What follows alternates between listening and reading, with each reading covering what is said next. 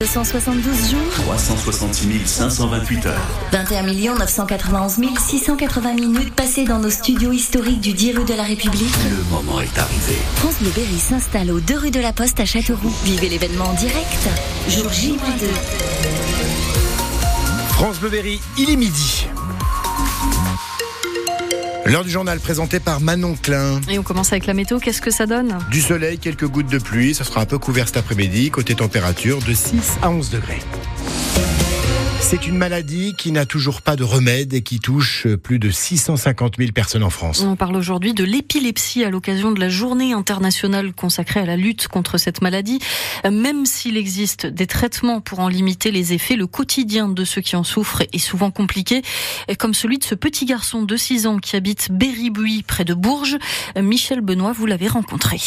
Maë avait trois ans quand il a fait sa première crise dans la voiture de ses parents, Karen et sa maman. C'était vraiment des petits tremblements, donc c'est pour ça que je me suis pas du tout inquiétée. Et les yeux étaient un petit peu retournés. Et il est vraiment revenu à lui normal. Mais par contre, il a refait une vraie crise le mois de mai qui a suivi. Le diagnostic tombera à Tours par un neurologue. C'est toujours la nuit dans son sommeil que Maë est victime de crise. Bah, des fois, je fais pipi au lit. Des fois, je suis fatiguée. Tous les six mois, le petit garçon subit des examens, des électrodes sur la tête. Des fils. Des fois, je me que ça va faire mal. Sa maman ne dort que d'un œil. Elle a repéré un bracelet qui permettrait de donner l'alerte en cas de crise la nuit. C'est Maë qui a le bracelet, il y a la fréquence cardiaque, euh, et en fait, ça m'alerte sur mon téléphone. Donc ça, ce serait l'idéal, mais c'est 1800 euros et pas remboursé, bien évidemment. L'association Épilepsie France se tient à la disposition des familles. Charlotte Silver est la correspondante dans le Cher. S'il y a besoin d'aller auprès de la MDPH ou autre, on a de nouveaux médicaments euh, qui arrivent sur le marché. Pour nous, forcément, ça va pas assez vite. Charlotte Silver a écrit d'ailleurs une chanson sur la maladie, interprétée par un artiste de Bourges, Laura Moget. Et la crise est lointaine. Moi, je veux juste qu'on m'entende et qu'on reconnaisse ma peine. Que tous vos préjugés soient couverts par la neige. Et le reportage hein, de Michel Benoît à lire sur FranceBleu.fr. Dans le Nord, trois personnes qui faisaient une randonnée sont mortes ce matin, fauchées par une voiture à Stanbeck. Une quatrième personne est gravement blessée. On y revient plus en détail dans le journal de 13 heures. Un début d'incendie ce matin à Vierzon au sein de l'usine Hutchinson. Une machine a pris feu sans gravité, heureusement. Les flammes étaient déjà éteintes lorsque les pompiers sont arrivés peu après 7 heures. Six personnes ont été légèrement intoxiquées par les fumées, mais là encore sans gravité. Elles n'ont pas été transportées à l'hôpital et l'activité de l'entreprise peut reprendre. Les pros et les anti-nucléaires face à face ce soir à Belleville-sur-Loire. Ouais, des élus favorables à, à l'implantation de deux nouveaux réacteurs se rassemblent à 18h30 à la salle des fêtes. Ils demandent depuis quelque temps déjà cette implantation au sein de la centrale existante.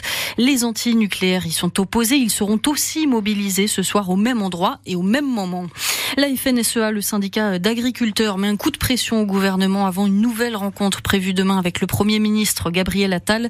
Le gouvernement a fait des annonces hein, pour calmer la grogne. Les barrages ont été levés il y a dix jours en Berry comme dans le reste de la France.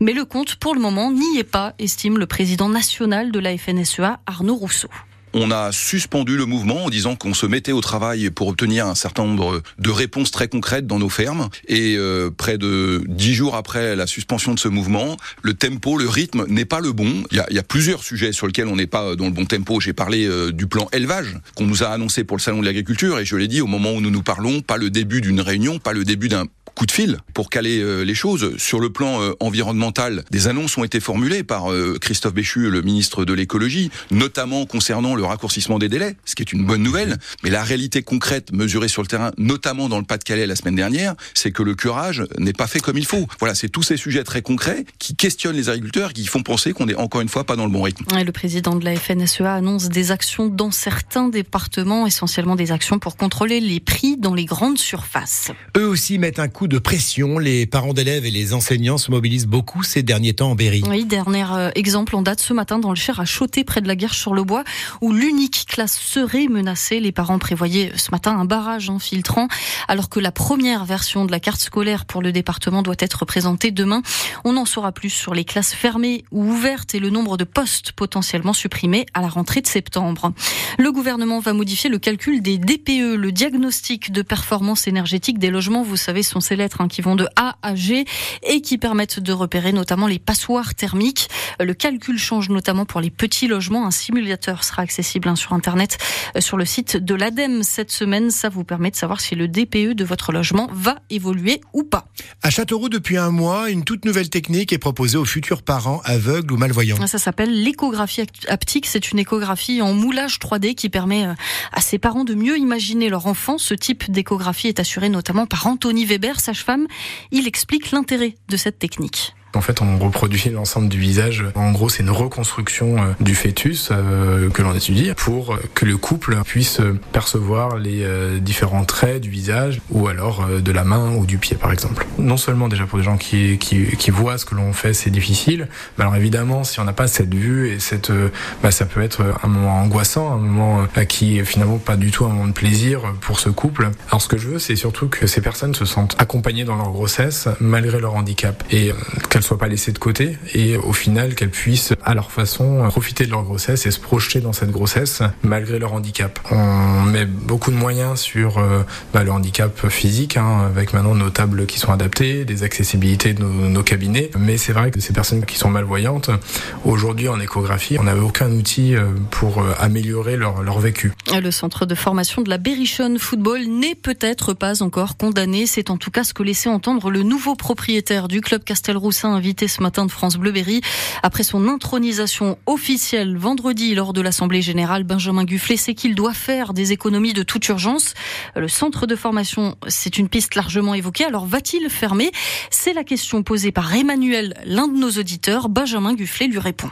Non, pour le moment, euh, aucune décision n'a été prise concernant cela. Euh, ce qu'on étudie, c'est comment on peut baisser la voilure en termes de coûts, euh, tout en gardant une qualité de formation. La référence de l'Aberration sur le plan de la formation n'est plus à démontrer.